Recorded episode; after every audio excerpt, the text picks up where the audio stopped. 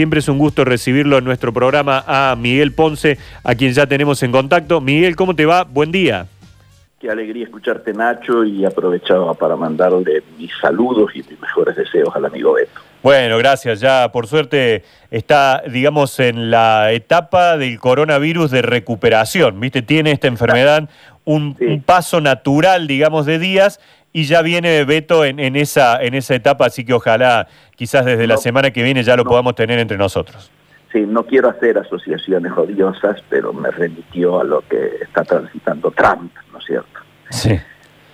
Qué, qué- qué llamativo todo eso, ¿no? De, de- de pronto en tres días apareció como el superhombre que se arrancó prácticamente el barbijo allí adelante de todas las cámaras. Terrible, el mundo habla de eso y seguramente hoy va a ser uno de los ejes de discusión, muy posiblemente en el debate de los candidatos a vicepresidente, ¿no es cierto? Claro, claro. donde yo calculo que la, la señorita que acompaña este, a, a Biden se va a hacer un picnic con, con Mike Pence, ¿no es cierto?, el actual vicepresidente que va para la reelección. Qué, qué personaje tan llamativo, ¿no? Donald Trump. Y qué, qué representativo de ese tipo del norteamericano, ¿no? Es, es eso. Sí, sí, sí, sí. Francamente, este, no habla muy bien de eh, la actualidad de la sociedad norteamericana. Mm. Si él es el representante o el emergente de la media de la sociedad y tanta gente, dicen alrededor de un 40, yo creo que ahora menos, se siente representada de manera casi sin discutirle nada, bueno, este no habla muy bien de la sociedad norteamericana. Claro, Tal claro. vez lo que mejor hable es que hay arriba de un 60 que se está oponiendo a sus actitudes, ¿no es cierto? Y a los efectos de sus actitudes sobre todo, ¿no? Claro. Pero bueno, Eh, observando mucho estos partidos que se están jugando de las finales de la NBA, veo cómo Sí. se insiste en la campaña con, con remeras que tienen muchos de los jugadores que llaman a votar, ¿no? Vote, vote, vote, dicen las remeras. Se, se habla que ante una mayor participación allí son más eh, pequeñas las chances de una reelección, ¿no?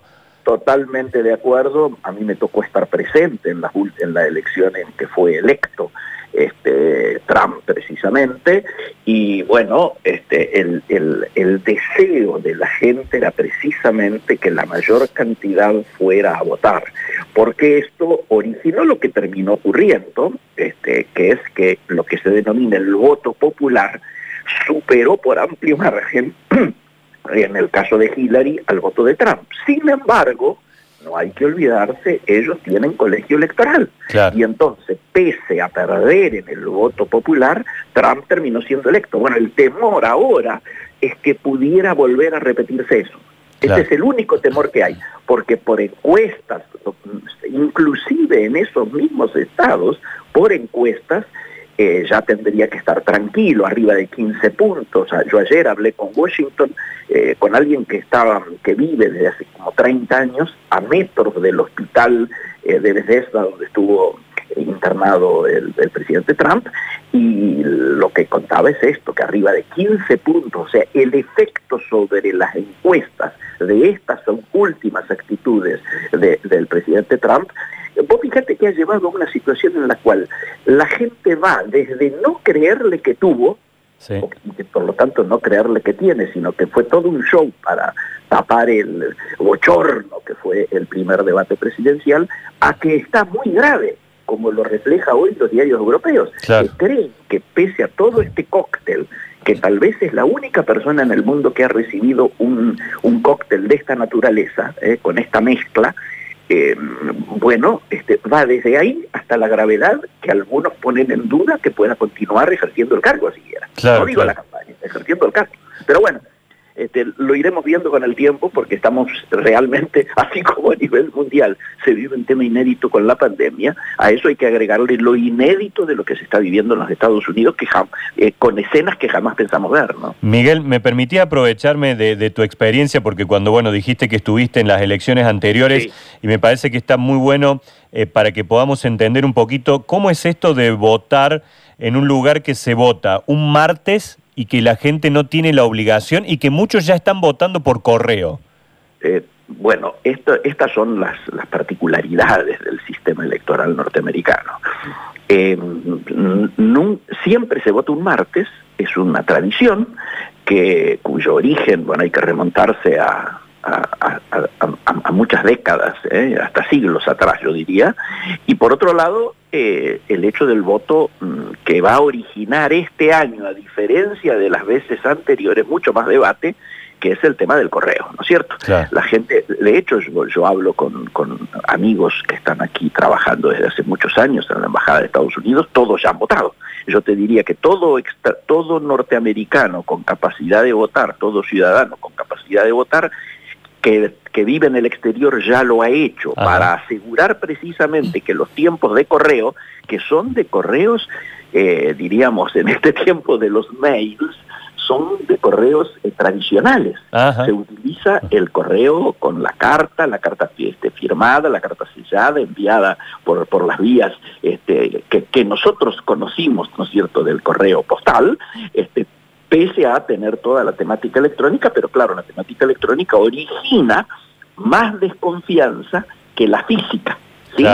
Eh, entonces, eh, ellos quieren tener el voto, tener la papeleta este, en, eh, presente, que creen que es un sistema menos vulnerable de lo que puede ser un hackeo este, por voto electrónico, por las vías que hoy en día se están votando en muchos lugares, ¿no es cierto? Entonces, bueno, lo concreto es eso. Y se vota un día de semana y, por supuesto, nunca en Estados Unidos ha sido obligatorio. Pero este sistema, yo diría, el, no obligatorio es muy este, habitual en muchas este, sociedades desarrolladas. A mí me tocó estar, me acuerdo ahora, se me cruza una, pero estuve en muchas elecciones, en una en el País Vasco, donde vos prácticamente la gente vota a la vista del otro. Eh, eh, el secretismo es una opción, no una obligación, ¿sí? Acá nosotros tenemos el voto eh, secreto y obligatorio. Allá, en muchos lugares, el secretismo, bueno, vos, vos decís si querés que se sepa o no a quién votás. Acá tenemos hasta cierto temor a veces, Miguel, no llegamos que, que no nos vean, viste, todo esa, el cuarto oscuro bien cerradito, que es como que... La, pregunta, la pregunta es ¿por qué? Claro. Recordemos eh, épocas de nuestros abuelos, ¿no es cierto?, donde había una suerte de persecución o control por parte de los famosos punteros conservadores, eh, en el momento que se acuñó aquella frase de hacer votar a los muertos, ¿te acordás? Sí, claro. bueno, todo, todo esto iba variando en el tiempo y llegamos al hoy con una expectativa que el mundo tiene en relación al resultado de lo que pasa en Estados Unidos muy grande. Y yo diría que eh, todo el mundo está pensando que este mes va a estar claramente tomado por esta temática, con inclusive impactos en lo que nos toca de manera directa, que son los impactos económicos. Las bolsas, fíjense lo que ocurrió el viernes pasado, ni bien se supo, y esto es una paradoja que ya que entramos en economía conviene relatarla, eh, pese a que este tema fue originado en los Estados Unidos, uno podría decir Estados Unidos genera incertidumbre, sin embargo hay una reacción refleja de los mercados que el día viernes, ni bien trascendió desde primera hora que a Trump le había dado positivo, hubo lo que se denomina el fenómeno flying to quality, es decir, vuelo a la calidad. ¿Y qué es vuelo a la calidad? El abandono de todos los papeles y las monedas y refugiarse en el dólar y en los papeles del Tesoro de los Estados Unidos, pese a que la incertidumbre la generan los propios Estados Unidos y entonces cae el petróleo, caen las commodities, caen los papeles de todas las empresas a nivel mundial, caen los índices de Dow Jones, de, de Wall Street, los, bueno, todas las calificadoras y, sube el dólar, sube el oro y alguna otra cosa más vinculada precisamente al mantenimiento de valores. O sea, hay un temor de, consecuencias que no importa de qué país las origine o cuál sea la naturaleza, pero rápidamente los mercados reflejan ese temor refugiándose en el dólar, lo cual nos perjudica a nosotros. Como siempre, ¿no? Lo, que ocurre en el mundo nos perjudica a nosotros. Absolutamente. Y perjudica a todos los emergentes. Y dentro de los emergentes nosotros somos posiblemente de los más vulnerables, ¿no? Claro, claro. Miguel, eh, ¿a qué ha venido esta misión del, del FMI? ¿Qué, ¿Qué están haciendo en el país? Bueno, muy claramente yo diría, eh, para resumir, las buenas noticias vienen de afuera Las malas noticias o las preocupantes las producimos nosotros. Las buenas noticias es, ya que hablábamos de commodities, el alza del precio de la soja y de otros de las producciones nacionales, este, de otro de los granos, ¿no es cierto?, de los que exportamos, porque sigue aumentando la demanda de China fundamentalmente, que ya está funcionando con niveles prepandémicos en todos sus niveles de actividad y de producción, y por otro lado la sequía de los Estados Unidos hace que nuestro, el precio de la soja hoy sea el más alto en los últimos dos años. Digo para este, ustedes que están en una zona centro, ¿no es cierto?, del país, eh, uno de los núcleos junto con Santa Fe y provincia de Buenos Aires de la mayor producción sojera. Punto uno. El segundo elemento es que tal como lo dijimos nosotros, con la venida del fondo implica aquello que aseguramos las, todas las veces que hablábamos con Beto en este programa, que es que el cerrar con el fondo iba a ser mucho más fácil que cerrar con los bonistas. Y nosotros hablábamos de cuál era, fíjate vos, ahora estoy recordando, describíamos desde que empezamos a hablar allá por comienzos de año, cuál iba a ser la hoja de ruta que se viene cumplimentando, yo te diría, de manera casi a nivel de relojería, con sus más y sus menos, digo, con las cosas que son positivas y las que no lo son. Número uno, dijimos, se tiene que cerrar todo el tema de los que tienen bonos en pesos, el famoso reperfilamiento. Segundo, se tiene que cerrar los que tienen bonos en dólares bajo legislación extranjera, que eso era lo más difícil, donde todos nos decían que íbamos a default y nosotros decíamos vamos a arreglo. Se llega al arreglo. Automáticamente y mucho más fácil se arregla con aquellos bonistas en dólares bajo legislación local. ¿Cuál era el paso siguiente? Nosotros lo decíamos casi en voz baja. El paso siguiente es sincerar el valor de nuestra moneda. En el barrio diríamos devaluación. Hoy en día nadie niega que esta devaluación o va a seguir ocurriendo como está ocurriendo con grajeas y, podríamos llamarla hasta una devaluación administrada o se va a resolver teniendo en cuenta que nadie quiere efectuar una devaluación brusca en tiempos electorales, eh, porque siempre afectan el tema electoral, se resolvería hacerla antes si es que va a haber. ¿Y cuándo decimos que va a haber? Primero completemos lo que era la hoja de ruta. El siguiente paso después de eso era sentarse con el fondo y arreglar. Y aquí dijimos, va a ser más fácil porque se va a aprovechar, diríamos, el perfume COVID, las declaraciones de Georgieva en el día de ayer diciendo no venimos por más ajustes, está implicando que no se va a apretar para ninguna de las reformas estructurales, llamarle así, temidas en tiempos electorales. ¿Cuáles son? La reforma tributaria, la reforma laboral y la reforma previsional. Y el último punto que nos quedaba en esa hoja de ruta es el Club de París que obviamente, llegado a un acuerdo con el Fondo Monetario, llegado a acuerdo con los bonistas, lo del Fondo de París, con el del Club de París, va a ser simplemente un trámite. Y entonces vamos a tener despejado el horizonte de mm, obligaciones hasta el 2025. El gobierno actual terminaría su gestión teniendo muy pocos pagos que realizar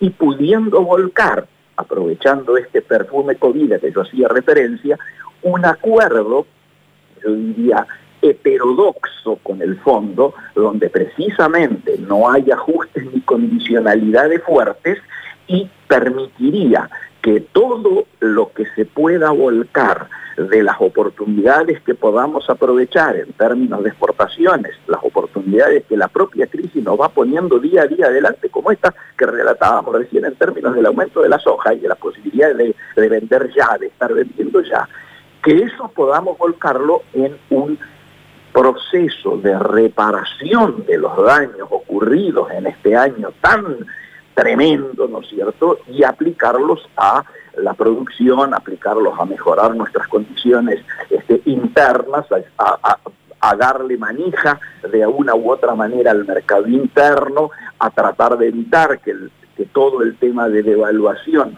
se traslade a precios de manera muy grosera, es decir, que el pass-through, o sea, el pase a precios del proceso devaluatorio de nuestra moneda no sea lo suficientemente, eh, diríamos, traumático y esto debiera encuadrarse en lo que ya es la, una realidad, que es algo que nosotros veníamos reclamando, nosotros reclamábamos una cosa más amplia, que era un consejo político, económico y social, bueno, desde hace 24, 48 horas ha empezado a funcionar los primeros pasos de un consejo económico social. Si hubiéramos preferido el otro, bueno, a esta altura ya es secundario, lo importante es que se sienten los sectores que deben sentarse en términos de poder elaborar políticas de Estado y quitar temas centrales como el de nuestra inserción internacional, el comercio exterior, etcétera, quitarlos de la competencia electoral o de la competencia interpartidaria y tratar de lograr políticas de Estado que permitan, ¿no es cierto?, mirar con un poco más de optimismo eh, la posibilidad de una recuperación que por supuesto me parece como muy difícil. Claro. Eh, Miguel, ¿hacia dónde va el dólar? ¿Qué, crees que puede pasar en los próximos días? Eh, ¿Esto va, va a seguir creciendo? Sí. sí. Mm, el, el, intento, obviamente, de lo que fue el supercepo, que hizo que este comienzo de octubre se vendiese un 80% menos de dólar ahorro que en el inicio de septiembre, marca por un lado, llámale así, el éxito o triunfo pírrico del Banco Central en eh, lograr que esa fuga de divisas se frene. Y que no quedó casi nadie habilitado para poder comprar, ¿no? Uno empezaba a recorrer y decía, yo entro en todas las categorías prácticamente. Bueno, por supuesto, no. Y además el que podía hacerlo, el que formalmente no tenía prohibición, entraba al home banking de su banco y no... Y no podía, tampoco. Y no podía, con lo cual no es casual esto que estamos hablando de que solo un 20% de los que compraron en, en, comienzos de septiembre lo, está, lo estén pudiendo hacer a comienzos de agosto, o sea, a comienzos de octubre. Bueno, la pregunta entonces es, muchos dicen que las medidas estas, eh, me decían en Washington, las denominan too little, too late, es decir, demasiado poco y demasiado tarde. Mm. ¿Por qué? Porque si miramos si se logró convencer a quienes hoy tienen en su poder la cosecha, ¿no es cierto?, y la posibilidad de liquidar divisas, claramente hasta ahora esto no se ha visto. No lo han hecho. No se ha visto que los 4.200 millones de dólares que están con condiciones de ser liquidados rápidamente se estén haciendo al ritmo que el gobierno esperaba. Y por eso es que tenemos el contado con liqui tan elevado, por eso es que el riesgo país está en 1.400 cuando lo teníamos a 1.100, por eso es que resulta tan insólito que pese a haber cerrado la deuda con los bonistas extranjeros y haber canjeado los viejos bonos por estos nuevos bonos, nuestros nuevos bonos hoy estén con un riesgo país de 1.400 como en condiciones casi de default. Entonces, fíjate lo que está ocurriendo. Hemos logrado como lo, habíamos previsto, no caer en el default del Estado y estamos cayendo en el default privado, porque las resoluciones adoptadas han hecho que muchísimas empresas que estaban eh, pagando sus deudas y sus compras en dólares hoy, solo le digan que vamos a dar el 40% si sos capaz de conseguir el 60% por afuera, lo cual genera que muchas de ellas no puedan decirle a sus acreedores, mira, este, refinanciame esto, sino que entran directamente en default. Esto, esto ya ha empezado a ocurrir y esto es preocupante. El ejemplo más burdo de esto es lo que está ocurriendo con los libros que vienen de España. Se han parado los libros de España, como en alguna época de Guillermo Moreno, que este, con la excusa de, las tintas. Las tintas que se utilizan en España son las mismas que se, que se usan acá. Sin embargo, se ha utilizado ese, ese efecto para arancelario para frenar el ingreso de lo que es el país que recibe mayor cantidad de libros de toda la industria gráfica española. Con lo cual, Ricardo Alfonsín, que acaba de desembarcar como embajador allá, junto con Federico Pola, que es el hombre que tiene que mejorar las vinculaciones empresariales, lo primero que que tienen que escuchar son las quejas, de los sectores económicos de España. Una, una lástima porque además no mueve el amperímetro y además da una señal muy fea. En un país donde se hizo famosa aquella frase que muchos ponen en duda, pero que en realidad parece que la historia ha registrado como tal. Libros, eh, como es alpargata, sí, libros no. Tener parados los libros es un símbolo que objetivamente parece este, diseñado por el enemigo, digo, ¿no? Sí, sí, sí. Eh, Miguel, eh, la, última, aprovechándote este, este contacto que tenemos con vos. Hay mucha gente en Córdoba preocupada, interesada en saber qué puede llegar a pasar con el IFE, con el ingreso familiar de emergencia. Tengamos en cuenta que esto ha impactado en estos meses de, pandemia en 650 mil cordobeses y uno empieza el programa y empiezan los mensajes, qué se sabe, cuándo se cobra. ¿Hay algo último, hay alguna información que te haya llegado si va o no va a haber IFE 4? Eh, eh IFE 4 va a haber, el debate es primero cuándo y segundo cuánto, quiero decir. Hay una muy fuerte corriente. Yo espero que esto no esté entre los temas que se esté tocando con el fondo, de ir achicando todo el proceso de subsidio, ir reemplazando las ayudas este, sociales por mm, eh, trabajos, aunque sea tipo changa, eh, planteado por los municipios, por el Estado, etcétera, que reemplace de alguna manera esa gran masa que ha generado que tenga que emitirse en los niveles insólitos e inéditos en que se ha generado la emisión. Pero yo trataría de llevar tranquilidad porque a mi juicio el IFE 4 se anuncia y me parece que debiera ser... A ver, no hay condiciones políticas para no cumplimentar, a esto me refiero. Perfecto. Miguel Ponce, como siempre, un gustazo. Muchísimas gracias. Por favor, Nacho, siempre a disposición y volvemos a enviarle un fuerte saludo a Beto este, y una pronta recuperación y retorno a, a, la tarea que tanto le gusta, que es... Sin duda, sin dudas. Abrazo, buen día.